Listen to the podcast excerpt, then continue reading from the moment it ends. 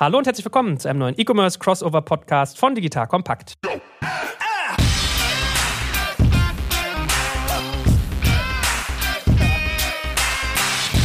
Mein Name ist Jörg Schwarek und wie heute bin ich auch wieder umringt von Größen. Neben dem lieben Alex Graf und Jochen Krisch haben wir heute auch noch Sven Rittau an Bord, denn wir wollen heute über Tierfutter, Tierbedarf und Co. reden und wie dieser Markt sich eigentlich gestaltet. Wenn ihr den Podcast also anhört, werdet ihr Themen finden wie, welche Geschäftsmodelle gibt es eigentlich, wie ist der Markt einzuschätzen, auf welche KPIs guckt man bei dem Thema, ist Amazon ein Wettbewerber oder der LEH, wie funktioniert es mit Wiederkaufsraten, wie mache ich richtig Marketing drauf und, und, und. Also heute wirklich mal hautnah und sehr intensiv, glaube ich, das Thema Tierbedarf. Alex, Jochen, habt ihr beide eigentlich Tiere? Nein, ich habe keine Tiere. Ja, ich habe diverse Tiere, bei denen ich das Futter aber nicht beim Tierbedarf kaufe, sondern im Reifeisenhandel. Aber am Wochenende kommt ein Hund tatsächlich hier in den Haushalt, ein Labradudel. Den holen wir ab am Samstag. Da freuen sich schon alle hier, insbesondere die Kinder. Und dann werde ich natürlich auch Zooplus Stammkunde.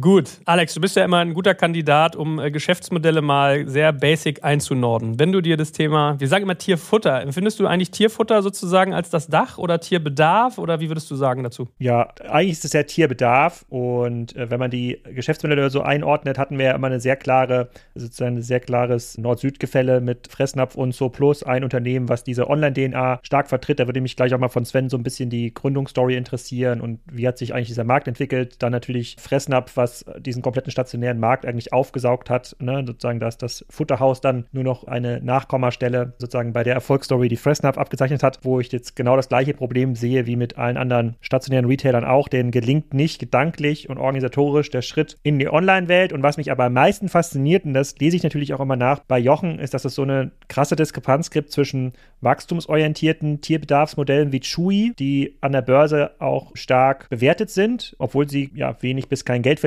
versus Modelle, die nach guter alter deutscher Kaufmannskunst geführt werden, wie Zo Plus, die zwar auch gut wachsen, aber die es irgendwie nicht schaffen, das gut zu erzählen. Und da finde ich gerade auch in dem aktuellen Börsenumfeld, finde ich total spannend, wie man diese Lücke irgendwie schließen kann, ob man sie überhaupt schließen muss. Und ich bin selber hin und her gerissen zu sagen, was ist denn eigentlich besser? Vielleicht können wir darüber heute so ein bisschen reden, aber um schon mal eine Prognose nach vorne abzugeben, ich glaube, die Modelle mit stationärer DNA, also vor allem Fressnapf, haben sehr geringe Chancen, auch in zehn Jahren noch eine zentrale Rolle zu spielen im Bereich Tierbedarf.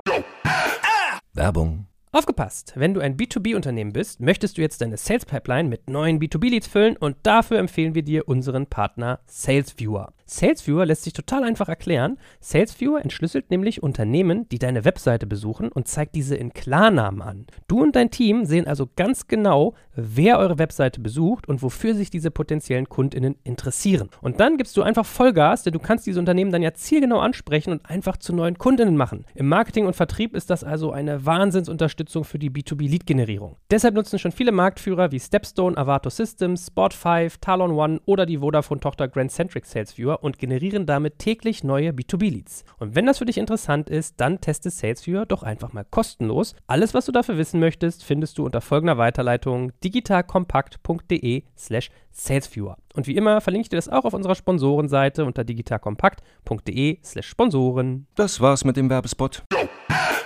Kommt jetzt etwas überraschend, dieser Einschätzung, Alex, aber du bist ja schon relativ detailliert. Lass uns mal noch auf ein Meta-Level gehen. Wenn du Tierbedarf mal anguckst, von der Online-Tauglichkeit her, attraktiv, nicht attraktiv, was siehst du als Schmerzen, was siehst du als Chancen? Super attraktiv, weil extrem longtailiger Markt, also ganz, ganz viele Produkte, ganz viele Artikel haben einen ganz geringen Turnover. Ja, keine Ahnung, rosafarbene Stachelhalsbänder für große Hunde zum Beispiel, also eigentlich perfekte Online-Eignung für diese Produkte. Sehr, sehr heterogene Ownerschaft, also dass dann Produkte, die sich vielleicht in München verkaufen und in Hamburg nicht. Das spricht auch für so ein E-Commerce-Thema. Sehr hohe Wiederholkaufrate, also insbesondere beim Thema Tierfutter, die dazu führt, dass du natürlich äh, zu guten Kundengewinnungskosten agieren kannst in so einem Geschäftsmodell. Sehr nerviger Kaufprozess. Also ich weiß fairerweise noch nicht, was so ein Labradudel ist irgendwie im Monat, aber ich hätte gar keine Lust mehr, das irgendwie hier im lokalen Tierfutterhandel zu holen. Die Rinder bei uns, die kriegen einfach so einen Silageballen dahingestellt. Das funktioniert irgendwie ganz einfach. Aber also es gibt wenig Sortiment Segmente, wo ich sagen würde, die eignen sich noch besser für online. Darf ich da mal kurz einhaken? Also ich würde eigentlich eher genau andersrum argumentieren. Ich finde, das ist mit das, ob sich eignet, ja, aber es ist schon mit das Schwierigste operativ gesehen. Also das sind Food-Artikel, sind zum Teil auch sehr,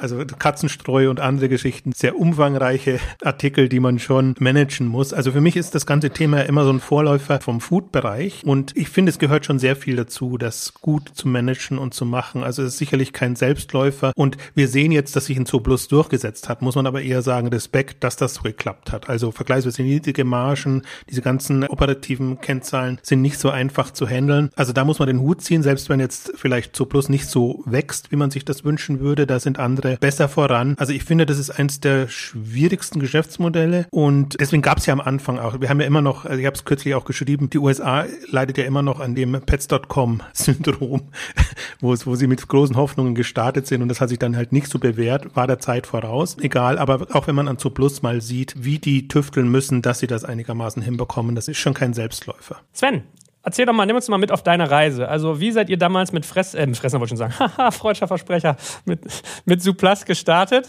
Und wie hast du den Markt damals erlebt, als es begonnen hat? Also, man legt sich sowas ja zurecht, man baut sich eine Strategie, man hat Hypothesen. Da würde ich mich ja echt mal interessieren, wie das für euch so begonnen hat. Ja, also, wovon ich immer zurückschrecke, ist äh, so im, im Nachhinein die Ex-Post-Rationalisierung, dass das alles schon ein großer strategischer Wurf war. Äh, Fakt ist, wir sind mit dem gestartet, äh, wo wir heute stehen, letzten Endes ein Anbieter für Tierbedarf und haben natürlich die Marktsituation auch so wahrgenommen. Also wenn zwei Berater ein oder im Prinzip zwei Finance Guys sich zusammentun, kommt das raus. Also fragmentierter Markt, äh, unprofessionelle Lieferantenstrukturen und die Möglichkeit hier äh, Stammkundengeschäft über wiederkehrende Bedarfe, also gerade im Futtersegment aufzubauen. Hätte ich das, was ich heute weiß, damals gewusst, hätte ich es wahrscheinlich nicht gemacht, weil es war schon sehr, sehr, sehr, sehr anstrengend, das ganze kleinteilige Geschäft profitabel zu machen. Insgesamt haben wir von 99 bis 2004 mit nur 15 15 bis 20 Millionen Euro das Ganze dann profitabel gekriegt, aber auch nur, indem wir wirklich geschaut haben auf das Thema, was geht in die Pakete rein, in welcher Sortierreihenfolge schmeißen man den Katzenstreusack auf die Katzenfutterschalen, die dann eben da zerquetscht werden. Also das ist wirklich sehr, sehr detailorientiertes Arbeiten gewesen auf DB3-Ebene, also Geschmacksvarianten-Ebene der einzelnen Futtersorte haben wir dann Paketbaualgorithmen entwickelt, wir haben Bundles gebaut, wir haben ganze Produkte rausgeworfen mit FMA Maß haben wir äh, Fingerhakeln gemacht von morgens bis abends. Und was mich immer auch fasziniert hat, war, dass 2008, 2009 auch sehr viele VCs dann nochmal auf einen zugekommen sind, gesagt haben, ja, das ist die beste Idee seit geschnitten Brot. Wir haben das durchgeäxelt und ich habe immer gesagt, habt ihr euch das Modell wirklich angeschaut? Weil alle gehen aus von einer Bruttomarge von 40 Prozent, die damals durch ein Preisdiktat entstanden ist. Und wir schauen halt heute auf die Grossmargin zum Beispiel von Chewy mit 25 Prozent, wo ja alles reinpassen muss. Da muss das Marketing reinpassen, das Personal reinpassen, die Logistik muss da reinpassen anpassen, die immer der größte Block ist, IT etc. Insofern ähm, ist äh, das Modell einfach sehr, sehr sportlich und es kommt äh, im Prinzip darauf an, eine äh, totale Effizienzmaschine hinzustellen, was ja eben auch äh, einer zu Plus dort gelungen ist oder wie uns gelungen ist und äh, man auch sagen muss, dass das wahrscheinlich der große Vorteil jetzt in einem immer kompetitiver werdenden Markt ist.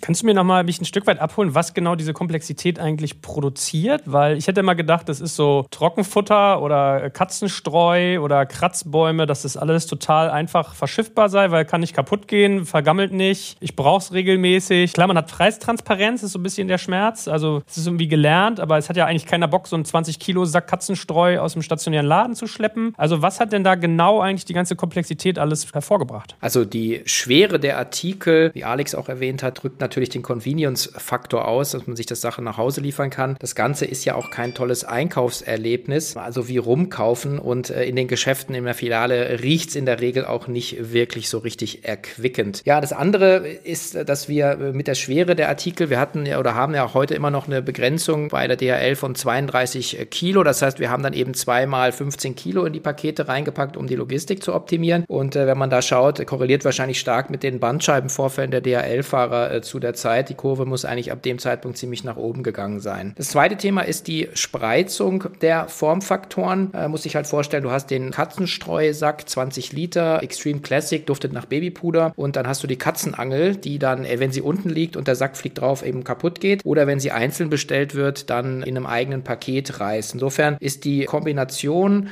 der Artikel im, in der Paketzusammenstellung extrem wichtig. Es ist natürlich extrem wichtig, wie du die Artikel dann auch äh, verschickst und und es hängt extrem davon ab, ob es dir gelingt, aus zwei ein Paket zu machen. Insofern ist dieses Thema eigene Paketalgorithmik war eben extrem wichtig. Wir haben sehr früh angefangen mit einer Sortimentsoptimierung auf einer Access-Datenbank zu arbeiten, was einfach, glaube ich, auch einfach vielfach total unterschätzt wird, wie kleinteilig man dann auch optimieren muss, wie auf welche Bundlegrößen man geht etc. Und das Ganze lebt dann natürlich auch erst von den Daten, die man dann entsprechend äh, zur Verfügung äh, stehen hat. Und was spannend ist zu der Zeit, also 2001, die Dotcom-Krise hat uns ja dann auch erwischt, haben wir natürlich auch dann mit Fressnapf mal gesprochen als potenziellen Partner. Die haben dann aber wirklich zu hoch gepokert und deren Zahlen waren also wirklich blutrot. Und das ist ja auch keine große Überraschung, weil äh, deren Denke ist halt Filiallogistik. Und daraus eine B2C-Logistik zu bauen, das funktioniert eben nicht, auch wenn man die Sortimente kennt, auch wenn man meint, die Kunden zu kennen. Insofern hat der Thorsten Töller da leider also für sich zu hoch gepokert, für uns eher thank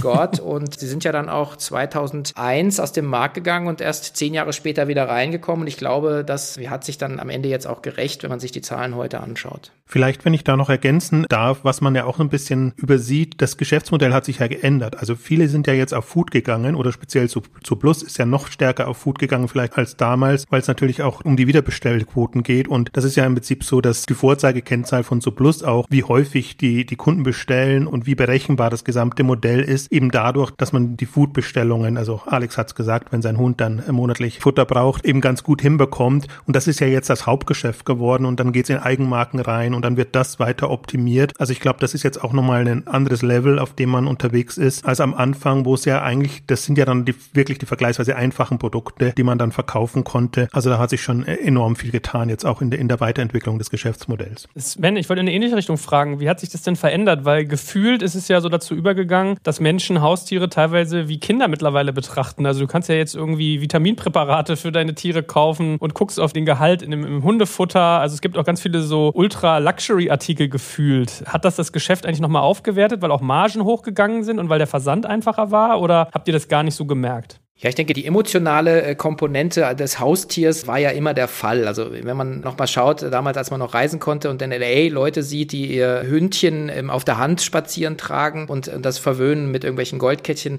sieht man einfach, dass, wie extrem das Ganze auch gelebt werden kann. Und man sieht, Alex wird es ja auch sehen, wenn er jetzt den Hund hat, es wird relativ schnell ein fester Bestandteil der Familie. Die Kinder werden es lieben und wir haben hier jetzt auch im Büro einen Hund äh, von der Christiane und das ist ja auch was total Schönes. Und diese Emotionalität führt natürlich dazu, dass man äh, dafür dafür eine ganz andere Zahlungsbereitschaft hat. Und dieser Trend hat sich in den letzten Jahren einfach extrem verstärkt, gerade wenn man sich anschaut, welche Spezialfutter es gibt ja mittlerweile. Also es gibt natürlich die Trends Barfen, dann gibt es äh, veganes Futter, vegetarisches Futter, es gibt Biofutter, es gibt Futter nach Altersstufen und äh, dieses ganze Thema macht natürlich dann auch das Eigenmarkensegment äh, sehr, sehr interessant für Zuplus und Fressnapf und die Zahlen jetzt gerade nicht im Kopf. Ich glaube, also Zuplus steht so bei, klar, jetzt auch hier 15 Prozent Eigenmarkenanteil, was natürlich auch margenseitig äh, interessant ist. Und sie wollen eben rauf auf klar auf 20 Prozent. Und ich weiß nicht, wer sich noch an TV-Werbung erinnert. Da gibt es äh, Schäber-Werbung. Da wird das wie das Futter auf, auf einen Teller gelegt und dann mit einer Gabel eine Ecke abgemacht und eine Petersilie dekoriert. Das Ganze ist aber von den Inhaltsstoffen her einfach schlechte Industrieware. Aber genau dieses Gefühl beim Einkauf für sein liebstes ja, äh, Familienmitglied, das möchte man natürlich da eben auch bedienen. Und ich kann jetzt hier ewig Geschichten erzählen. Also zum Beispiel, wir haben ja, waren wir Market Maker für einen italienischen Anbieter, Almo Nature. Die hatten Katzenfutter, äh, wo ähm, echte Shrimps drin sind, also keine geschredderten Abfälle. Und ich glaube, ein so ein Döschen hat 1,90 Euro oder so gekostet. Also der Preis völlig insane. Äh, und die Leute haben es uns aus den Händen gerissen. Und wir waren der Market Maker, weil wir flächendeckend eben den deutschen Markt hier bedienen konnten. Und ja, also das hat einfach super funktioniert. Und ich glaube, da gibt es auch noch entsprechend viel Luft nach oben. Mal andersrum gefragt, gab es da eigentlich Abo-Modelle, die ihr auch gefahren habt? Oder habt ihr das heute auch noch, dass man gesagt hat, ich habe jedes Mal Katzenstreu, was ich brauche, oder jedes Mal Futter? Weil dann würde mich mal interessieren, was sind so durchschnittliche Warenkorbgrößen? Was hast du für ein Lifetime Value? Wie lange bleiben die Kunden? Das fände ich noch ganz interessant. Ja, die Basketgröße liegt also um die 50 Euro. Das heißt, man sieht daran ja schon, wie kleinteilig auch das ganze Geschäft ist. Und die Stammkundenquote wiederum, also Lifetime Value oder Stammkunden, also der Umsatz, der aus bestehenden Kunden jedes Jahr reinfließt, sind so, bewegt sich zwischen 92 98 und 95 Prozent, was ja auch also wirklich krass ist und äh, natürlich für das Produkterlebnis und die Produktqualität für zu Plus spricht. Gleichzeitig oder auf der anderen Seite macht einen das natürlich auch satt und ein bisschen vorsichtig, finde ich, bei der Neukundenakquisition. Und das ist letzten Endes auch, ja, den Vorwurf, den wir machen, sagen wir, wir glauben, dass sie topline-mäßig sich einfach da unter Wert schlagen. Und ich bin mir nicht sicher, ob zu Plus da einfach richtig unterwegs ist und aus meiner Sicht da der Wachstumsmotor stottert da ganz schön schon. Und insofern ist auch ein Thema, was ich äh, sehr gerne dann nachher hier in der Runde mal besprechen würden würde. Auf jeden Fall. Hast du mal so eine grobe Indikation, wie viel Geld ihr über die Jahre investiert habt, um das Thema aufzubauen? Da bin ich jetzt ehrlich gesagt, glaube ich, ein bisschen blank. Ich habe gestern zwar versucht, es rauszufinden, aber in meinem Wissensstand ist es nicht hoch dreistellig, also was das Investment angeht. Also nicht hoch dreistellig, also unter einer Milliarde. Okay. Nein, nicht annähernd so hoch. Das Problem bei Zug Plus ist so ein bisschen, dass natürlich auch, ist ja nicht viel Kapitalrunde an der Börse geflossen, aber ich glaube, das, was an VC-Kapital angesammelt wurde, war, war sehr überschaubar und Zug Plus ist ja gerade ein Beispiel dafür, wie man, wie man sehr kapitaleffizient da vorankommt, im Unterschied jetzt zu einem Chewy oder anderen, die ja wirklich schon geklotzt haben. Das war nicht so öffentlich bei denen und die dann auch beim Börsengang nochmal ordentlich einsammeln konnten. Also da muss man schon sagen, immer Hut ab vor Zug Plus, weil die wirklich so deutsch gewirtschaftet haben, sage ich jetzt mal. Das andere Thema ist natürlich natürlich, wenn man sieht, wie so ein Newcomer wie Chewy vorankommt, die klotzen können, die den Markt voll angehen können und die dann entsprechend auch äh, in Umsatzregionen vorstoßen. Davon kann ein Zooplus noch träumen. Wenn man jetzt mal nur in Relation, Zooplus ist ja ein europäischer Player, der Umsatz in Deutschland ist ja gar nicht so groß und kommt da auf zwei Milliarden jetzt ungefähr Umsatz. Chewy greift extrem an und wird jetzt zu die sieben Milliarden erreichen und ist damit größer als alle stationären, die, die vergleichbar da sind. Also das ist schon eine ganz andere Herangehensweise Herangehensweise. Und ich finde in dem Beispiel, das ist jetzt nicht auf die Kategorie beschränkt, aber generell kann man auch nochmal sehr gut sich verdeutlichen, wie unterschiedlich die Wachstumsstrategien aussehen können. Und beide stehen gut da für in Relation. Bei Chewy muss man immer noch dazu sagen, sie sind 2011 gegründet, also noch nicht so alt und deswegen kann man jetzt auch noch nicht die, die wahnsinnige Profitabilität erwarten. Aber zu Plus wird eines der besten Jahresergebnisse jetzt vorlegen. Wenig Wachstum im Vergleich zur Corona-Dynamik, aber dafür ein super tolles Ergebnis, was man ihnen auch nicht zugetraut hätte jetzt noch vielleicht vor zwei, drei Jahren. Wirklich eigentlich, Sven, bevor ich Alex gleich mal hier auf den stationären Handel anspreche, um mal so in Richtung Fressnapf auch rüber zu moderieren, müsste nicht eigentlich so ein Suplas durch Corona voll profitiert haben, weil sich ganz viele Menschen auch Haustiere angeschafft haben? Also der hätte ja eigentlich gedacht, dass das wächst. Was waren denn so eure Wachstumshebel bei eurem Thema? Also die Wachstumshebel waren natürlich die klassischen SEM, SEA-Sachen, die auch früher natürlich noch viel besser funktioniert haben. Wir haben damals sehr, sehr früh mit Direct Response TV-Flights angefangen, also weit vor der wilden Zalando-Zeit, also 2.5, 2.6. Aber was man sich eben immer vor Augen führen muss, ist natürlich, wenn man äh, so ein geiles Stammkundengeschäft hat und eine Stammkundenquote von alles über 90 Prozent, heißt ja mal per se, dass dein Produkt geil ist. So. Und das heißt ja auch äh, in der Wahrnehmung, das ist ja auch Marketingmaßnahmen. Dann investiert man eben in Rabatte, in die Preispolitik, ähm, in bestimmte Produktbundles, in, in Bonussysteme. Und dieser Erfolg, der, wir haben natürlich viel mehr früher ausprobiert, aber das, was heute auf mich so wirkt, als ob äh, zu Plus da eben in diesem Erfolg auch irgendwo gefangen ist. Und äh, man sieht das natürlich auch, wenn man die, die Corona-Zeit sich anschaut, wo ja kaum Topline-Wachstum war. Und vielleicht auch da hat zu Plus vielleicht auch ein bisschen Pech im Timing gehabt. Wir hatten 2019 jemanden im Vorstand, der zum 20-jährigen Jubiläum also sehr stark auf Offline-Marketing gesetzt hat und halt Busse beklebt hat lassen zum Beispiel. Und äh, ich habe es gefeiert, weil ich natürlich permanent in München hier irgendwelche Selfies vor Bussen machen konnte. Aber äh, zwischen sozusagen dem klassischen Stammkundeninvestmentgeschäft und der Entwicklung des Stammkundengeschäfts, was ja eine echte Bank ist für Zooplus, und Busse bekleben, gibt es einfach eine unfassbar breite Klaviatur natürlich mittlerweile im Bereich Online-Marketing und Social Media. Und ja, da nehme ich Zooplus also überhaupt nicht wahr. Und vielleicht ist das auch der Grund, warum die Börsenbewertung von Chewy so krass davon abweicht, weil das genau das Wachstumsfantasie hat. Also Chewy mit 43 Milliarden bewertet, also Faktor 6 auf den zu erwartenden Umsatz 2020 und zu Plus eben bei Umsatz von knapp 2 Milliarden eher die Börsenbewertung bei 0,6 ist, also äh, Faktor 10. Das spricht ja schon Bände und ich glaube, da ähm, gibt es einfach, ja, ich wiederhole mich hier, einfach äh, wahrscheinlich viel Potenzial, was einfach liegen gelassen wird. Jetzt kommt ein kleiner Werbespot.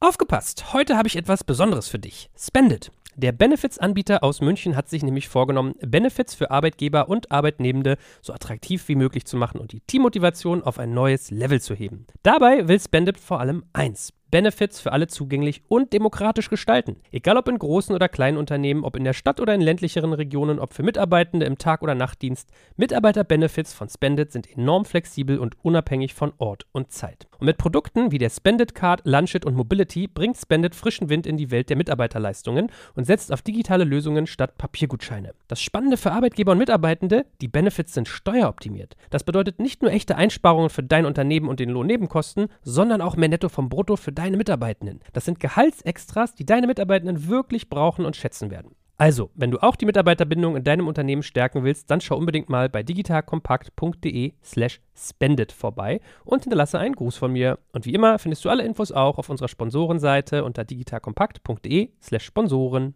Werbung Ende.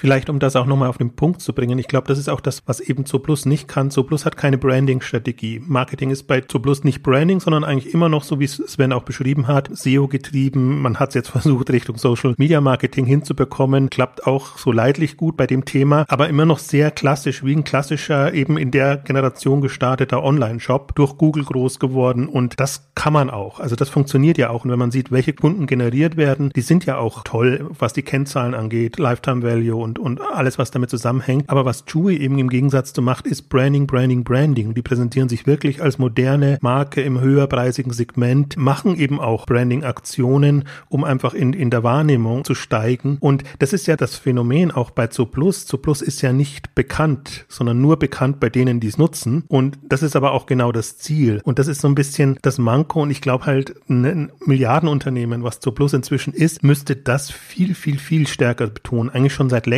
stärker betonen. Und das macht es ihnen dann so schwer, weil sie dann eben, wenn sie es nicht dauerhaft machen, ist es natürlich sehr teuer, das erstmal aufzubauen. Und so muss man zu Plus auch ein bisschen wahrnehmen. Das ist so ein Insider-Thema, was man in der Branche kennt und dann auch da hohen Respekt natürlich hat, weil es operativ sehr gut ist. Was aber jetzt in der Wahrnehmung, das ist ja in keinster Weise steht zu Plus so da wie ein Zalando oder ein Amazon oder andere. Aber die machen dann eben auch entsprechende Werbungen auf TV und anderen Kanälen, ohne jetzt immer gleich drauf zu schauen, rechnet sich das speziell die Kampagne und trägt die zum Umsatz dabei. Und das ist im Prinzip so ein bisschen das Dilemma, in dem alles steckt oder speziell zu Plus steckt. Man würde gerne anders und besser wahrgenommen werden, dann auch höher bewertet werden etc. Hängt ja alles damit zusammen, kann sich aber nicht dazu durchringen, das auch zu machen und auch zum Beispiel der Börse zu kommunizieren, okay, das kostet natürlich auch und damit werden wir erstmal beim Ergebnis nicht so gut liegen, wie das bisher gewohnt war. Alex, ich habe ja gerade äh, Sven mal gefragt, wie viel Sie über die Jahre investiert haben, weil du hast ja vor nicht allzu langer Zeit auch mit Flo Heinemann mal eine kurze Episode auch im K5 5 TV gehabt rund um das Thema Tierfutter und Tierbedarf. Und da habt ihr die Strategie von Fressnapf betrachtet. So, und Fressnapf, wenn ich es richtig auf dem Schirm habe, stationär und äh, da glaube ich auch in einem Franchise-System. Das heißt, da hat man natürlich immer gewisse Schmerzen. Also da kennt man dann auch solche Geschichten wie, wenn jemand irgendwie übers Internet bestellt, kriegt irgendwie der Händler, der da im gewissen Umkreis ist, teilweise sogar einen Cut von der Online-Bestellung, obwohl er gar nichts mit zu tun hat. Also das hat so ein bisschen was von Ablasszahlung, hattest du, glaube ich, auch gesagt. Und eure These war ja so ein Stück weit, man müsste 300 bis 400 Millionen Euro eigentlich investieren und dann Augen zukneifen und gucken, ob da irgendwie was geht. Ist das so nach ein paar Wochen mal drüber nachdenken immer noch dein Fazit oder was hat sich vielleicht seitdem auch noch getan bei dir? Vielleicht erstmal ganz kurz an die Zuhörer hier. Die, wir öffnen die Fragerunde gleich, also ihr könnt die Hand heben, so in 10, 15 Minuten, dann holen wir euch mit auf die Bühne. Das sagt dann Joel gleich an. Also Fressnapf, nur zum Umsatzvergleich, lag äh, 2020 so bei zweieinhalb Milliarden Umsatz. Davon laut dem Manager-Magazin, da hat der Thorsten Töller ein bisschen drüber erzählt, erzählt, ungefähr 140 Millionen Euro online. Das heißt, sie sind 2020 um 30 Millionen gewachsen online. Und wenn man mal so einen Schui daneben setzt, und ich bin jetzt nicht sicher, wie stark sie 2020 gewachsen sind, dann müssten auch so im Bereich 25, 30 Prozent gelegen haben auf einer 6 Milliarden. Geht schon Richtung 40. Bitte 40 Prozent. Ja, okay, nee. Nehmen wir mal 6 Milliarden als Basis. Das heißt, wir reden über zweieinhalb Milliarden Wachstum. Also versus 30 Millionen. Ja, das ist für alle, die so ein bisschen rechnen können, die sehen hier quasi, dass Chewy 100 mal so schnell wächst wie Fressnapf online. Und wenn man quasi in so einem Markt unterwegs ist, wo jemand jeden Tag sozusagen 100 mal schneller wächst, dann hat man eigentlich kaum eine Chance, wirklich aufzuholen. Und diese 300, 400 Millionen Zahl, die du gerade genannt hast, die kommt aus einer Diskussion, die ich mit Tarek Müller immer führe. Da versuchen wir so auszurechnen, wenn man jetzt ein Online-Unternehmen in Nischen bauen möchte oder in Kategorien bauen möchte, die schon stark digitalisiert sind, wie viel Geld muss man in die Hand nehmen, um einen Zielumsatz X zu erreichen. Und da kann man heute sicherlich sagen, dass man jetzt ein zweites Zur Plus schnell aufbauen will. Auf zwei Milliarden wird man sicherlich ein bis zwei Milliarden in die Hand nehmen müssen. Ja, und wenn man das Relevantes aufbauen will, also mehrere hundert Millionen, dann wird man da auch mehrere hundert Millionen Euro in die Hand nehmen müssen, einfach um das Wachstum finanzieren zu können. Aber ich glaube,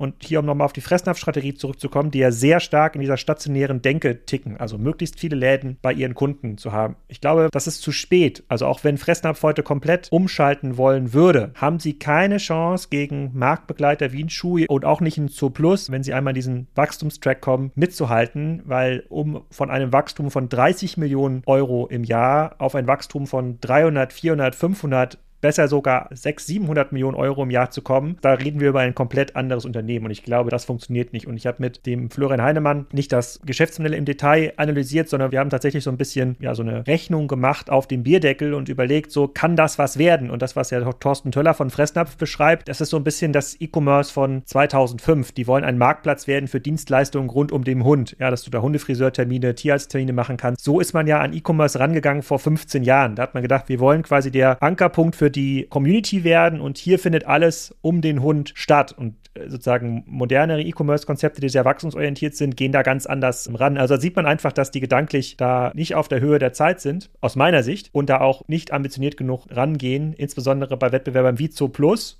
potenziell und auch einem, einem Shui. Wie viele Stores im Franchise-System betrieben werden bei Fressnapf, weiß ich gar nicht. Da weiß wahrscheinlich Sven ein bisschen besser Bescheid. Ja, es sind circa die Hälfte der, der Geschäfte sind von Franchise-Nehmern und das ist ja auch genau das strukturelle Problem. Und wenn man mit Thorsten Töller beim Versandhandelskongress an der Bar steht oder gestanden ist, das ist zwar schon lange her, dann sind das ja genau die Themen. Also du würdest dann eben gerne investieren in Online und der Franchise-Nehmer in Neues, der fragt sich dann eben, ja, was habe ich denn davon? Ich habe eine Franchise-Gebühr, dann muss ich noch eine Online-Gebühr bezahlen und äh, wie werden die Orders oder die letzten Endes die Umsätze dann zugeteilt? Wie ist da die Revenue Attribution? Und ja, das ist halt eben dann einfach schwierig und, und eben hinderlich. Und das zweite Thema ist, glaube ich, auch, was man äh, nicht aus den Augen verlieren darf, ist die Ambition, die natürlich dann der, der Inhaber dann noch hat. Also der Herr Töller ist natürlich mit seinen Erfolgen einfach auch, sagen wir, in der Vermögensbildung schon ein bisschen durch, ja. Und wenn dann halt ein Chewy kommt oder äh, einfach ambitioniertere Player, dann ist die Frage, wie ist man willens, noch die Extrameile zu gehen und damit auch die Extrameile zu finanzieren und gegen die Widerstände zu gehen. Selbst dann, wenn man einfach so gute Leute wie Johannes Stegmann holt von Rewe Digital, dann bin ich eben da auch bei Alex und ich bin auch der Meinung, dass es eigentlich zu spät ist. Und vielleicht, um das nochmal aufzugreifen, ich glaube, es liegt jetzt gar nicht daran, dass jetzt bei Fressnapf die schlauen Leute fehlen. Ja, also ich glaube auch so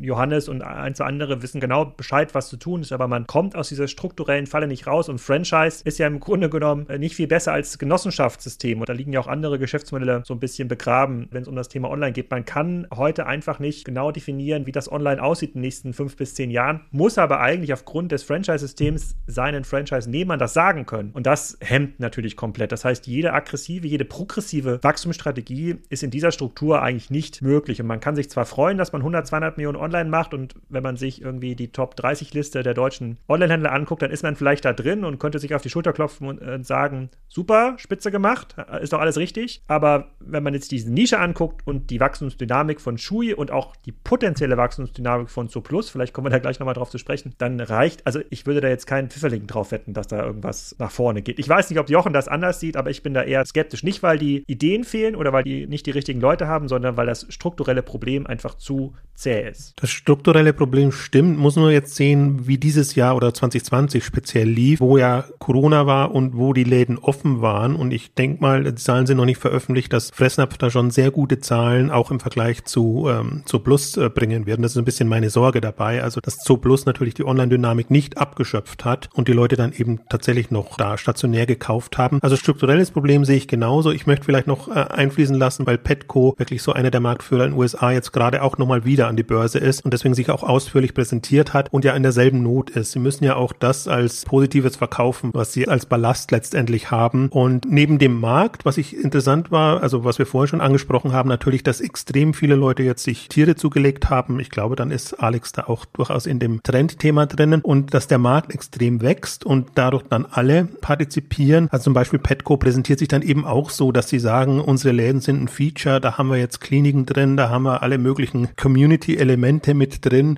so dass sie doch noch starke, in Anführungszeichen, Anlaufstationen sind. Aber gleichzeitig haben sie natürlich jetzt online und sagen auch, da sind wir auch vor mit dabei, aber das berühmte Omnichannel-Thema, was für mich immer heißt Verzettelung auf allen Ebenen, ist halt schon im Prinzip das große Manko. Also sie versuchen es, ähnlich wie Fressnapf präsentiert sich auch Petco quasi als zukunftsträchtiges, tolles Unternehmen, aber sie wachsen natürlich, weil der Markt jetzt wächst oder nochmal einen Schub bekommen hat. Deswegen werden sie jetzt, glaube ich, auch so ein, zwei, drei gute Jahre haben. Aber diese strukturellen Probleme haben sie damit nicht gelöst und nicht, noch nicht im Griff. Und ich glaube halt auch, das ganze Online-Thema und da ist auch das Segment ein gutes Beispiel, lebt von der Spezialisierung. Und wenn man sieht, wie viel Zeit und Energie zu Plus da reinsteckt oder auch ein Chewy reinsteckt, um alles zu optimieren, also von, von den operativen Geschichten bis hin aber auch zu, zu den Abo-Modellen und wie sie Kunden halten und auch weiterentwickeln, also auch letztendlich das, was sie am Budget pro Jahr dann lassen, also Share of Wallet letztendlich als Thema. Also das ist schon nochmal auf einer ganz anderen Ebene in dem Bereich. Und die anderen, und ihr habt es angedeutet,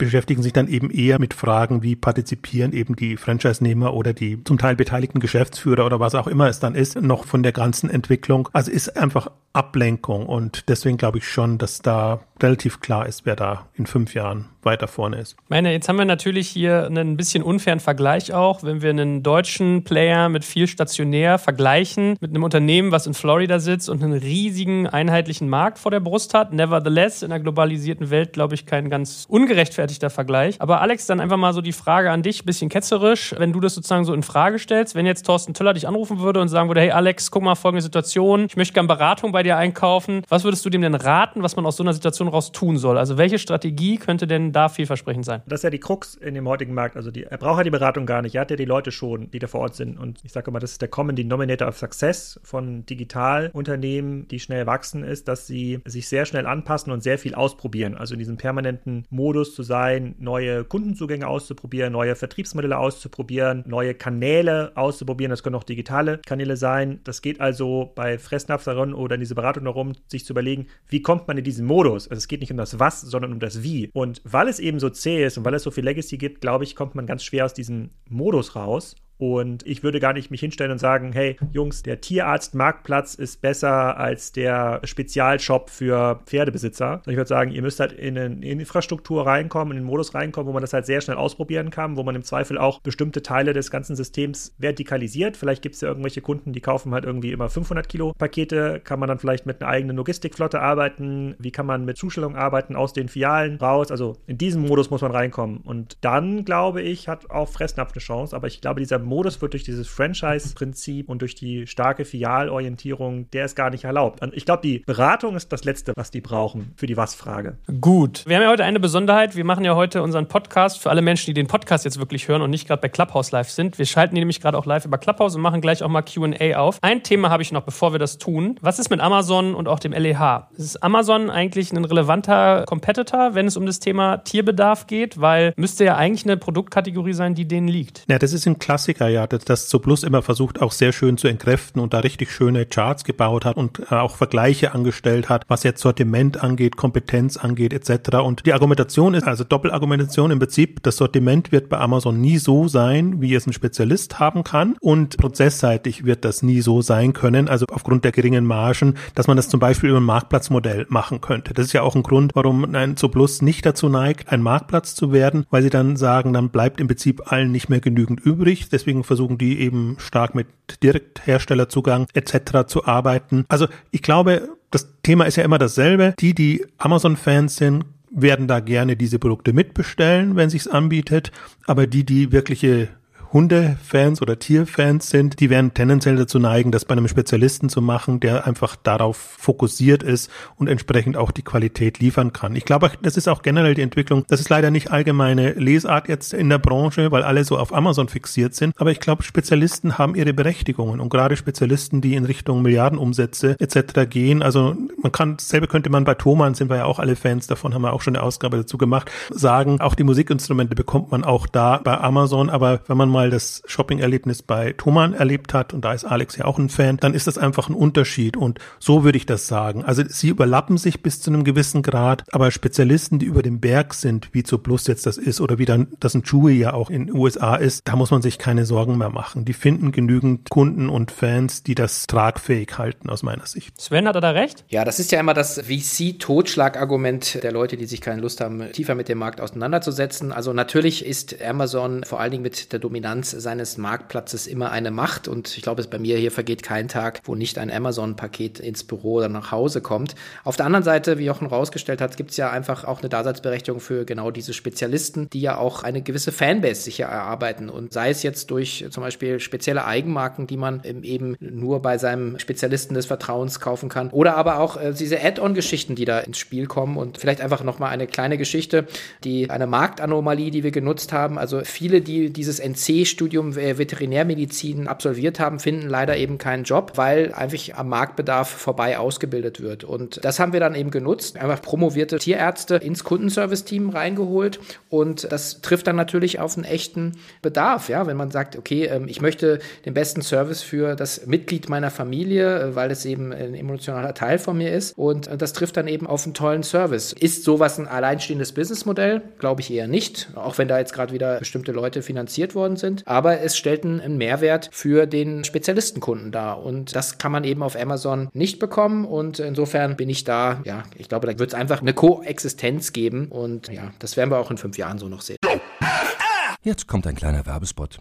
Aufgepasst! Heute gibt's Werbung in eigener Sache. Wir wollen dich nämlich besser kennenlernen, weil viele hören Woche für Woche unseren Podcast und dabei wissen wir gar nicht immer, wer genau diese Leute sind. Und natürlich wollen wir ja aber wissen, wer du bist, um unseren Inhalt auch an deinen Interessen ausrichten zu können. Und um das zu ändern, habe ich eine Umfrage vorbereitet. Dort kannst du uns erzählen, wer du bist und wofür du dich interessierst. Und was du davon hast, naja, ich meine, je besser wir dich kennen, desto besser können wir unseren Podcast an deine Bedürfnisse anpassen. Und dann spreche ich auch keine Werbung mehr für Penispuppen und Online-Casinos ein, wo dich womöglich ganz andere Dinge interessieren. Nein, kleiner Spaß und trotzdem, du tauschst fünf bis zehn Minuten deiner Zeit gegen viele Stunden noch bessere Unterhaltung und Tiefenwissen in der Digitalwirtschaft. Klingt für mich nach einer Win-Win-Situation und geh doch also daher mal auf die Seite digitalkompakt.de/slash Umfrage. Fülle diese nach bestem Wissen und Gewissen aus und freue dich in Zukunft auf noch besseren Content auf Digital Kompakt. Ende der Werbung.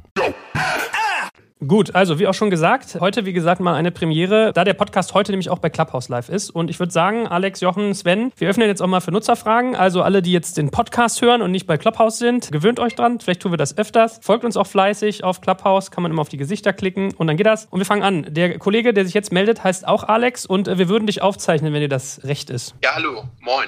Alex Langer, ich komme aus dem Maschinenbau, da wird das meiste noch offline verkauft. Deswegen bin ich natürlich sehr daran interessiert, wie erfolgreiche Online-Shops arbeiten. Und ich wollte euch fragen, wie relevant seht ihr den funktionalen Aufbau, das Design für den Erfolg eines solchen Webshops? Wenn ich jetzt auf viele dieser Seiten gucke, sterbe ich immer den Filtertod. Gerade wenn ich nicht weiß, welches Produkt das Richtige für mich ist. Und da ist ja eine Idee immer, dass man so einen Produktberater, so einen Wizard einbaut. Seht ihr das als Spielerei oder ist das wirklich hilfreich, um auch Conversions zu steigern? Die Frage müssen wir, glaube ich, Sven beantworten lassen. Das ist sehr, sehr spannend, diese Frage. Sven, wie seid ihr denn daran gegangen? Helft ihr dem Kunden, das richtige Diätfutter für die Katze zu finden oder muss der Kunde das selber filtern? Naja, ich kann jetzt keine Credits mehr nehmen für die letzte Dekade von Zooplus, aber es sieht in der Tat und im Kern immer noch so aus wie damals, als wir angefangen haben. Und für mich ist die Frage bei dem Thema immer, wir haben uns an diese Listenlogik letzten Endes gewöhnt, die ja auch Amazon nutzt. Aber wenn man ehrlich ist, kriegt man ja letzten Endes da eigentlich Augenkrebs. Und die spannende Frage war ja auch immer sagen, wie kann man da eigentlich auch ein bisschen explorativeres Element machen, äh, anstatt sagen Listen auszuspielen, die ja im Prinzip keinen Spaß machen. Und ganz ehrlich, lieber Alex, hatte ich jetzt eigentlich gedacht, dass du uns mit deiner Spriker-Brille ein bisschen auf die Sprünge helfen kannst, denn aus meiner Sicht ist das einfach immer noch alles E-Commerce 1.0. Vielleicht da nochmal 5 Cent von mir. Man kann da, glaube ich, schon viel mehr machen und Pets Daily war ja auch eines der letzten größeren Projekte von Project A, bevor wir dann damit ja auch Spriker gegründet haben mit der Technologie. Also es, es lässt einfach sehr viel Luft für weitere Spezialisten. Ich glaube, ich habe das gestern im Artikel auf Kassenzone beschrieben, so der Longtail wird fett. Ja, bis vor zwei Jahren war vielleicht die Nische Diätfutter für Katzen, war vielleicht nur 30 Millionen groß online. Jetzt ist sie potenziell 500 Millionen groß und man kann sich mit eigenen Spezialshops oder mit eigenen Spezialangeboten dort Gedanken darüber machen. Aber sonst hast du total recht. Es ist nicht einfach, diese beiden entgegengesetzten Bereiche zusammenzubringen. Also maximal viel Auswahl und dann trotzdem möglichst schnelle und direkte Personalisierung für das Einzelprodukt. Das sieht man im Ergebnis auf den bestehenden Seiten. Da kann ich Alex nur recht geben. Gut, kommen wir zum nächsten Fragensteller. Der liebe David ist, glaube ich, als nächstes dran. Auch du wirst aufgezeichnet. Wenn du das nicht willst, sag Bescheid. Ja, moin zusammen. Ist für mich natürlich gar keine Frage. Ich unterstütze euch da gerne. Ich hätte eine Frage an Sven von ZooPlus und zwar hinsichtlich Marketing als reiner E-Commerce-Shop. Habt ihr da auch schon Ansätze gehabt in Richtung Offline-Werbung, also konkret Prospekt-Werbung zu gehen, wie es zwar die klassischen Filialisten wie vielleicht jetzt ein Fressnapf macht, ob ihr da als E-Commerce Only sagt, ja gut, ich habe zwar keine Standorte, aber ich habe mit Prospektwerbung bei geringen TKPs eine extrem hohe Werbewirkung für mein Business, was ja eine sehr breite Zielgruppe gerade in Deutschland hat. Habt ihr damit Erfahrung? Oder wenn nein, warum nicht? Also nein, die klassische Schweinebauchanzeige haben wir bei Zooplus äh, nie gemacht. Was wir sehr früh gemacht haben, ist äh, das, also im Offline, wobei TV nicht wirklich offline ist, äh, ist Direct Response TV, wo man letzten Endes Restplätze aufkauft und dann versucht, über Response-Elemente die Bestellung zuzuordnen. Das meiste eine Telefonnummer und ein Gutschein. Da kann ich aus dem Nähkästchen plaudern. Die TV-Spot-Produktion war also absurd teuer. Die war, glaube ich, also definitiv sechsstellig, was man heute für 3000 Euro bekommt. Ähm, also insofern war es äh, nicht wirklich profitabel insgesamt, aber das Mediaspend selber, das hat eigentlich super funktioniert. Ansonsten, ja, die 20-jährige Kampagne, die ja 2019 vor allen Dingen gelaufen ist, das war ja das äh, Busse bekleben, was ich äh, persönlich äh, für meine Selfie-Galerie sehr gefeiert habe. Und es wurden auch äh, so Vans rumgeschickt, äh, wo man Kunden eingeladen hat, dann mit ihrem Haustier vorbeizukommen, ihre Geschichte zu erzählen, Foto zu machen, ein Video zu machen. Also das waren so die Sachen, die da ausprobiert wurden. Aber man muss ganz klar sagen, also zu Plus ist von der DNA her eine Performance-Marketing-Maschine und damit natürlich auch sehr, sehr Number-Crunchy orientiert. Und da muss man halt auch immer aufpassen, weil äh, wenn man sehr Number-driven ist, dann werden natürlich auch Experimente sehr, sehr schnell einfach mal totgerechnet und dann schließt sich da ja der Kreis, wo wir sagen, ähm, im Prinzip wird wahrscheinlich auch, also man ist nicht sehr im Experimentiermodus, was den Marketing-Mix insgesamt angeht. Gut, next up. Der liebe Thomas ist dran. Du hast aufgezeichnet, let us know, wenn du es nicht willst. Alles gut, danke. Ja, ähm, hallo zusammen in die Runde. Ja, ich bin jetzt auch seit ungefähr acht Jahren in der Tierbranche unterwegs. Ähm, habe damals mal angefangen mit Subscription Boxes für Hunde und Katzen. Wir haben unser eigenes äh, Tierfutter gemacht und sind dann Mitte letzten Jahres zu dem Entschluss gekommen, dass es ja für, sagen wir mal, kleinere Firmen natürlich relativ schwierig ist. Haben für uns aber einen guten Weg gefunden, denn wir finden halt, dass äh, vor allen Dingen in Deutschland die Tierbranche halt immer noch ziemlich oldschool ist. Mal abgesehen vielleicht von den großen Playern, wird halt immer noch viel mit Excel-Listen Texten gearbeitet, was Werbung betrifft. Es gibt halt kaum Budgets. Äh, viele sind nicht auf den sozialen Medien unterwegs. Wir haben dann für uns den Weg gefunden. Wir haben mittlerweile eine Datenbank aufgebaut mit fast 70.000 Petfluencern. Wir helfen Unternehmen in dem Bereich. Seht ihr das genauso, dass die Branche äh, immer noch äh, eher darauf aus ist, sage ich mal, Printanzeigen zu machen und mit viel mit Newslettern zu arbeiten, aber sich halt schon viel sträubt, sage ich mal, zum Beispiel mit TikTok zu arbeiten oder den sozialen Medien? Ich glaube, das Bewusstsein ist da, aber das ist natürlich alles noch sehr produktorientiert. Also muss man schon dazu sagen, gerade dieses Segment. Das war eine kurze Antwort. Das war eine leider geschlossene Frage. Vielleicht auch da anekdotal. Ich habe gestern in Vorbereitung auf den Talk hier mit einem Spätel von mir, der hier eine sehr gute Social Media Agentur hat, One to Social, Helge Ruff, einfach ein bisschen gewitzelt. Der meinte, äh, gib mir 1,5 Millionen pro Jahr für, und in zwei Jahren redet keiner mehr über Fressnapf, sondern nur über Zooplus. Ich bin mir nicht sicher, ob das jetzt einfach nur aus der Hüfte geschossen ist. Ich kann es auch nicht so wirklich einschätzen. Aber was ich einschätzen kann, ist, dass ich äh, weder Fressnapf noch Zooplus in den sozialen Medien wahrnehme. Und äh, ich glaube, da verschenkt man einfach sehr, sehr viel Potenzial, weil ähm, jeder, der sich damit mit beschäftigt, weiß, dass äh, wenn man äh, viele Kunden hat, kann man natürlich auch hier die, die Audiences spiegeln äh, und einfach auch sehr schöne Tests fahren. Insofern kann ich mich da auch entspannt zurücklehnen, weil ich da ja auch nicht mehr in Charge bin und insofern müssen das die Verantwortlichen da letzten Endes selber entscheiden. Alright. Als nächstes hat der liebe Jochen Missel eine Frage. Ich freue mich, mit Christine auch mal eine, Dame hier. Also, Ladies, ihr zuhört, schaltet euch auch gerne ein. Aber Jochen, was umtreibt dich? Ja, sehr gerne. Hi. Ich bin einer der Geschäftsführer von AlphaPet. Wir machen einen dreistelligen Millionenumsatz im Premium-Tierfutterbereich. Also, ich kenne die Branche ein Stück weit und davon viel auch im Omnichannel-Vertrieb, aber auch signifikant Direct-to-Consumer. Meine Frage ist eigentlich, was seht ihr denn so als langfristigen Wettbewerbsvorteil von dem Plus? Weil aus meiner Sicht so der Handel über Preistransparenz ist ein Race to the bottom. Operations wird irgendwie zur Commodity aus Kundensicht. Sortiment irgendwie als USP auch schwierig, wenn sich große Marken wie Arcana Origin oder so auch überlegen, mit welchen Partnern sie zusammenarbeiten. Chewy irgendwie 60 Prozent Subscription ist auch nochmal ein ganz anderes Modell als ein Plus. Und wie würde denn aus eurer Sicht der Weg für ein Plus gehen, um wieder auf eine ja, gute Börsenbewertung von vielleicht dreimal Umsatz zu kommen? Also was würdet ihr den raten? Geht es nur über eigene Marken oder gibt es da eine andere Option?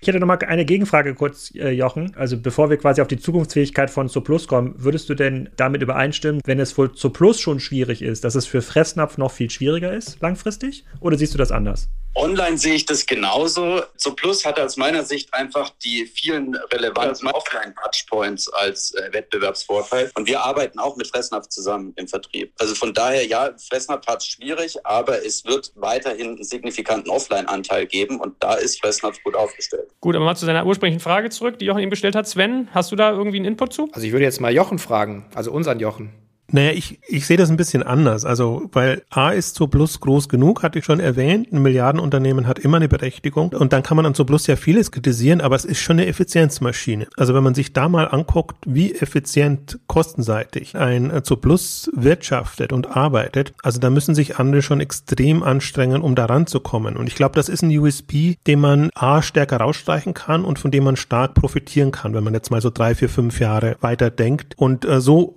schätze ich zu Plus so ein bisschen ein. Also es ist halt nicht Glamour und es ist jetzt auch nicht Wachstum etc. Aber man muss lange suchen, bis man so ein effizientes Online-Unternehmen findet. Und die Frage wird für mich eher sein, also kommen sie in die neue Welt rüber, also sprich Mobile-Welt, sprich also tatsächlich auch Influencer und alles, was damit zusammenhängt. Aber ich mache mir da auch keine Sorgen, weil das die Umsatzgrößenordnung ist einfach jetzt so, das, was sie jetzt als Modell für sich gefunden haben, das können sie noch Jahre so weitermachen. Da werden die, die Aktien haben, nicht glücklich sein etc. Aber das Unternehmen an sich steht relativ stark da und deswegen bin ich da gar nicht so skeptisch. Gut, die nächste Nutzerfrage. Schön, dass hier mal endlich nicht nur weiße alte Männer aktiv sind, sondern auch mal eine Lady. Christina, schieß los. Was beschäftigt dich?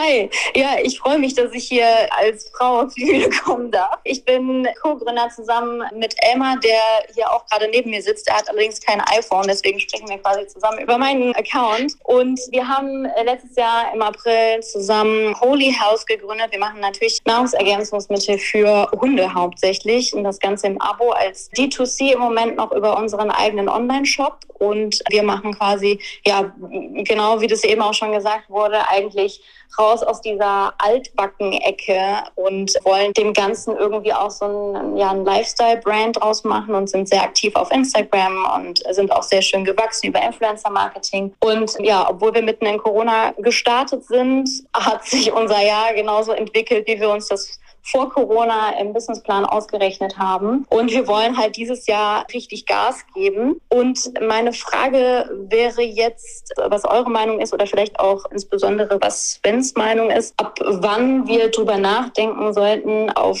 ja, auch auf Zooplus, Fressnapf und so weiter zuzugehen, weil wir hatten bislang auch wirklich erstmal noch gesagt, lass uns mal eine starke Marke aufbauen, bevor wir irgendwann ein Produkt werden, was einfach nur wegen zwischen ganz vielen anderen auch im Regal steht. Und das wäre für mich oder für uns super interessant zu wissen, was so eure Meinung ist, wie stark oder wie groß die Marke sein sollte? Oder ja, gibt es da einen Punkt, an dem man sagt, jetzt solltet ihr darüber nachdenken, auf solche Händler auch zuzugehen? Ich eine Meinung zu oder eine, auch eine Frage an dich. Diese Marke, die ihr da aufbaut oder die Produkte, mich würde mal die Wiederkaufraten interessieren, weil in einer Welt, die ja sehr stark Direct-to-Consumer tickt, wo ja die Händler gezwungen sind, eigene Marken aufzubauen und die Marken gezwungen sind, den Zugang zum Kunden direkt online zu suchen, spricht ja eigentlich alles dafür, eine Strategie zu wählen, die äh, auch langfristig ohne den Handel auskommt oder wo man den Handel halt so arrondierend mitnimmt. Gibt euer Produktsortiment das her oder das, was ihr da verkauft? Also kommen die Kunden häufig genug, sind die Warenkörbe groß genug? Also ist es strukturell möglich, da eine Direct-to-Consumer-Marke zu bleiben? Ja, also im Moment haben wir eine Wiederrauskarte von 30, 35 Prozent. Wir haben einen sehr hohen ähm, Abo-Anteil, den wir uns da jetzt aufgebaut haben. Und wir haben momentan noch überhaupt tatsächlich nicht die Produktbreite. Wir haben ein Gelenkpulver und das Ganze auch nochmal, weil unsere Kunden sich das gewünscht haben, weil wir eben sehr, sehr eng mit denen in Austausch stehen, das Ganze auch nochmal als Tablettenform. Aber das wird sich jetzt in den nächsten Wochen und Monaten auf jeden Fall auch weiter vertiefen. Gelenkprobleme bei Hunden sind auf jeden Fall eines mit der stärksten Probleme. Da liegt auch beim Hund selber, aber auch natürlich bei den Besitzern auch der größte Pain, weshalb wir gesagt haben, wir wollen erstmal nur auf die Gelenke gehen und da jetzt auch in die Tiefe gehen. Wir kriegen jeden Tag Nachrichten über Instagram, ob unsere Produkte auch für Welpen geeignet sind, ab wann man dafür Welpen was geben kann. Das heißt, für uns wird auf jeden Fall der nächste Step sein, ein Gelenkprodukt für Welpen auf den Markt zu bringen und deswegen gehen wir da auch erstmal jetzt in naher Zukunft in die Produktive, sage ich jetzt mal, und die Nachfrage nach diversen Gelenkprodukten, also für Welpen, ein veganes, ein geschmacksneutrales, weil wir haben momentan einen hohen Anteil von Grünmuschel drin und das mag nicht jeder Hund, aber Gott sei Dank doch die meisten. Und genau, also wir haben ein sehr, sehr schönes, durch dieses Abo-Modell, einen sehr, sehr schönen Lifetime-Value auch von unseren Kunden und wir schaffen es halt eben, weil wir aktuell noch D2C sind, da diesen, was ich ganz am Anfang gesagt habe, diesen Lifestyle-Charakter mit aufzubauen und auch weitere Produkte ja zu verkaufen in Zusammenhang mit Tierschutz, äh, und Charity-Aktionen.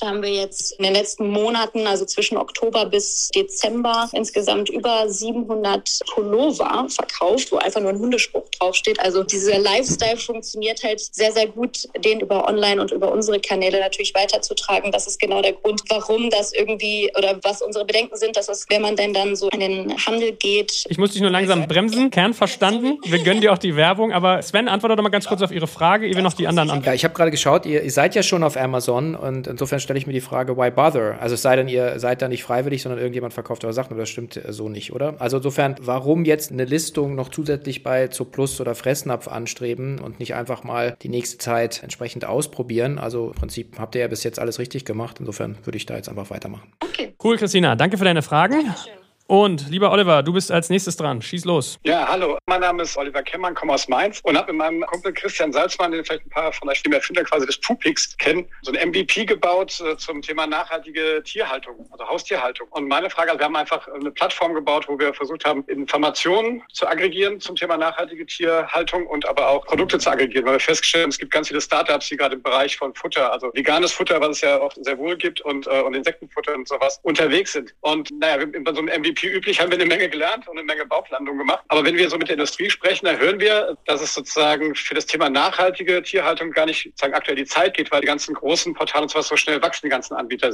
Teilt ihr das genauso oder wie seht ihr die Zukunft von nachhaltigen Produkten im Tiermarkt? Das geht, glaube ich, an dich, Sven. ja, Nachhaltigkeit. Also was ich weiß, ist, dass dieser klar vorhandene Megatrend auch schön positiv ist, dass Zooplus im Management sich eben auch Gedanken macht, den CO2-Footprint äh, zu reduzieren. Und zum Beispiel in der Logistik werden werden Pakete eben danach äh, auch gepackt und sortiert, wie nah man an dem Kunden dran ist. Das heißt, man aus Berlin kriegt man die Ware dann wahrscheinlich eher aus dem Lager in Polen anstatt irgendwo in Westdeutschland. Also das wird gemacht. Für Produkte muss ich ganz ehrlich sagen, habe ich da keinen wirklichen Einblick. Aber ja, vielleicht seid ihr auch mit, mit eurer Lösung da noch ein bisschen zu früh für den Markt. Ich denke aber, das wird in die Richtung gehen. Was gut ist oder woran man sieht eigentlich, dass sich auch etwas tut jenseits der bestehenden Strukturen. Und ich finde, das ist auch eine gute Möglichkeit, um einfach auch Dampf zu machen. Ich kann es jetzt auch nicht beurteilen, ob das ein großes Thema ist bei bei Zooplus. Ich sehe auch den äh, Punkt, den Sven erwähnt hat. Aber gerade, weil sich eben viel auch außerhalb tut, dass eben durchaus auch neue Plattformen entstehen können. Das muss halt dann nicht der nächste Zooplus Online-Shop sein oder Zoll oder wie sie alle heißen, sondern wir haben ja schon vorher gesehen, wie heißt Alphabet, die halt dann über die Marken kommen oder jetzt Aggregatoren. Also ich glaube auch in dem Bereich könnte sich noch viel mehr tun und nicht immer dieselben Konzepte.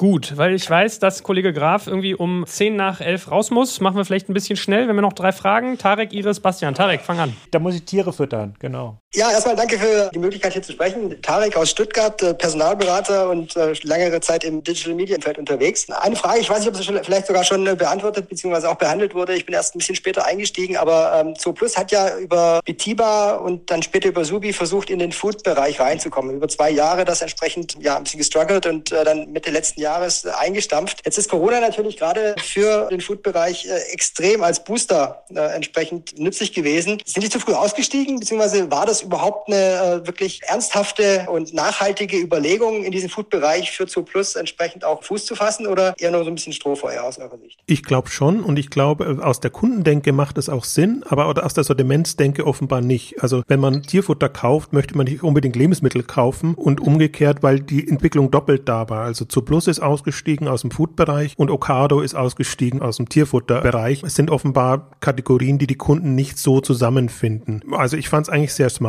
jetzt den Schritt zu machen von Zoo Plus damit mit Sobi und äh, einzusteigen, aber das sind offenbar unterschiedliche Kompetenzen und dann gibt der Ursprungsmarkt oder der Stammmarkt selber so viel her, dass man sich lieber darauf konzentriert. Also ist zumindest jetzt meine Schlussfolgerung daraus. Alright, wir haben noch eine Lady an Bord. Iris, schieß los. Hallöchen, danke, dass ich dabei sein darf. Ich komme auch aus der Pet-Branche. Für Einzelhändler habe ich äh, Marken entwickelt, Eigenmarken und ähm, aber auch für eine große Drogeriekette. Und meine Frage ist, ich habe abgesehen von Marken, die ich entwickelt habe, habe ich auch Lösungen für den Einzelhandel, unter anderem auch für Fressnapf habe ich entwickelt und vorgestellt und letztendlich sind die schon seit 2014 war ich da dran äh, daran gescheitert, dass die halt verstaubt sind, fern von Digitalisierung und, und wirklich irgendwo noch Mitte der 90er hängen. Und meine Frage an euch ist, glaubt ihr an die Zukunftsfähigkeit des Einzelhandels, wenn die weiterhin in diesen starren Strukturen bleiben und spielt euch das in die Hände? Alex, es ist doch ein Elfmeter ohne Torwart für dich. ja, ich glaube, du hast die Frage schon selbst beantwortet. Also, wenn die Konzepte, die du wahrscheinlich damit Fressnapf schon mitentwickelt hast, 2014 irgendwie keine Anwendung gefunden haben und heute auch noch nicht live sind, dann können sich Zooplus und Shui umso mehr freuen. Ich finde es schade, weil ich glaube, es sonst ist ja eine mega geile Story und man kann da sicherlich viel draus machen, aber umso cooler für neue Unternehmen und neue Unternehmer in diesem Markt Fuß zu fassen. Wir hatten ja gerade Alpha Pet Ventures und ich habe den Namen schon wieder vergessen. Also sowas kann ja nur entstehen, weil Businesses wie Fressnapf irgendwann stehen bleiben, gedanklich. Genau, ich muss schon, aber ihr könnt ja noch weitermachen, du bist der Moderator. Ich muss leider raus, tatsächlich, aber ihr könnt ja noch die letzten Fragen hier gleich stellen. Ich hoffe, es hat allen gefallen. Genau, mach's gut, Alex. Folgt dem Supergrafen noch. Ciao, ciao. Ciao, Alex. So, Bastian, deine Sekunde, deine Stunde ist gekommen, so rum. Ja, vielen Dank, dass ich hier dabei sein darf. Ich vertrete eher die Investorenperspektive, also ich habe keinen äh, Online-Shop. Und was mir bei der ganzen Branche immer ein bisschen negativ aufstößt, sind einfach die geringen Margen. Also wenn ich mir bei Zooplus jetzt einfach mal anschaue, die Bruttomarge ist da 30 Prozent, dann hat man noch Logistikkosten, die 18 Prozent sind, dann bleiben noch 12 Prozent übrig, wovon Personal, Admin, IT und Marketing finanziert werden muss. Und ich sehe da einfach nicht, die Frage geht auch wahrscheinlich eher an Sven und Jochen, wie man da langfristig auf operative Margen weit oberhalb von 5% kommen kann, wie das beispielsweise bei Zalando und HelloFresh langfristig der Fall sein wird. Ich glaube aber, darum geht's nicht. Also das ist ja genau, was ich finde, das Gute, dass sich jetzt ein Player in so einem engmaschigen Bereich äh, gut entwickelt hat, weil ich eher auf Zusatzerlöse setze. Und das sieht man bei Amazon, das sieht man bei anderen, also Zalando jetzt auch über die Plattformstrategie, dass man eigentlich über Werbevermarktung, über ähm, Angebote für die Marken dann versucht, Zusatzeinnahmen zu generieren. Das ist nicht margenrelevant im ersten Schritt, aber das kann gerade für Online-Player, die einfach das bündeln können, können sehr lukrative Losströme sein. Das sieht man aber jetzt langsam erst im Werden, weil natürlich ein Player, der eine 100 Millionen Umsatz zum Beispiel macht, hat diese Potenziale nicht. Aber wir sehen jetzt diese ganzen Player, die 500 Millionen, eine Milliarde etc. und mehr erreichen, die alle ihre Geschäftsmodelle in diese Richtung weiterentwickeln. Und deswegen bin ich da eigentlich sehr euphorisch und kann die Skepsis immer gar nicht so verstehen, weil ich glaube auch, das ist ja auch, das könnte Alex jetzt auch wieder was dazu sagen, also, dass man ja tendenziell Richtung Marge Null strebt in einem sehr wettbewerbspreisvergleichsintensiven Online-Markt. Deswegen müssen sich alle etwas anders einfallen lassen und das ist für mich der große, große Lichtblick. Also allein wenn man sich bei Amazon jetzt anguckt, wie dieses läuft ja noch unter Sonstiges, wie diese Werbeerlöse zulegen, das ist immens und Amazon macht inzwischen mehr, also generiert über Werbung mehr Einnahmen, als es Ausgaben hat. Und, und die machen ja schon extrem viel Werbung jetzt auf allen Kanälen. Und das wird eine Option, die eben größere Online-Player extrem gut spielen können. Deswegen bin ich da gar nicht so skeptisch. Ja, sehe ich ähnlich wie Jochen. Und äh, wir hatten ja vorhin gehört, äh, dass Operations für den Kunden eine Commodity ist. Das mag sein, aber äh, für das Unternehmen ist es ja keine Commodity. Das heißt also, jemand wie Plus, der es halt hinkriegt, so eine Effizienzmaschine hinzustellen, der hat ja per se mal in einem sehr engmaschigen Markt einfach mal eine echte Daseinsberechtigung. Und wie Jochen herausgeführt hat, gibt es da eben auch Mittel und Wege, da rauszukommen. Und spannende Frage ist ja, wenn man sich Chewy anguckt. Chewy hat eben eine Gross Margin von 25, also 5 Prozentpunkte unterhalb von Plus, was ja äh, unfassbar viel ist und also im Prinzip blutrot ist noch, aber die, die Story eben einfach dann auch besser verkauft und natürlich auch ein ganz anderes Topline-Wachstum hat. Insofern äh, hapert es jetzt eher an der Finanzvermarktung und äh, ja, an der Market Perception und da macht äh, Shui einfach einen super Job und, und so Plus eben nicht und ja, wir hoffen ja, dass das dann irgendwann mal kommt. Das wird aber wahrscheinlich noch ein paar Jahre dauern. Hervorragend. Es hat viel Spaß gemacht mit euch, ihr Lieben. Lieber Sven, ganz, ganz herzlichen Dank für deinen Gastauftritt. Lieber Jochen, du bist ja immer steter Mitmoderator, Mitgast hier. Vielen, vielen Dank auch an dich. Alex ist ja schon weg, aber dem danken wir im Herzen. Und ja, so viel auch mal zu unserem kleinen Experiment, so ein Podcast live auf Clubhouse zu streamen und hinterher noch Fragen einzusammeln. Ich bin ja mal gespannt. Gebt uns gerne immer mal Feedback irgendwie über unsere, weiß ich nicht, Kommentare, E-Mails und Co. bei LinkedIn, wie ihr das so findet, ob euch das hilft. Ansonsten vielen, vielen Dank an euch alle. Und ich lasse jetzt noch kurz den Raum offen. Wir sind dann gemutet. Dann könnt ihr uns allen nochmal folgen oder könnt euch auch mal im Publikum umgucken, wer da so ist. Einfach auf die Gesichter klicken, auf Abonnieren drücken und vielleicht die Glocke anmachen. Dann seid ihr immer up to date, was die Leutchen hier so produzieren. Es seien nochmal alle Podcasts erwähnt. Also Kassenzone von Alex Graf, dann von Jochen die Exchanges, von Sven der Cheftreff. Ich mache digital kompakt. Und heute die Folge war ein E-Commerce Crossover. Googelt danach mal, geht auf Spotify und Co. Würde uns freuen. Ansonsten vielen, vielen Dank an euch alle nochmal. Macht's gut. Tschüss. Danke, Joel.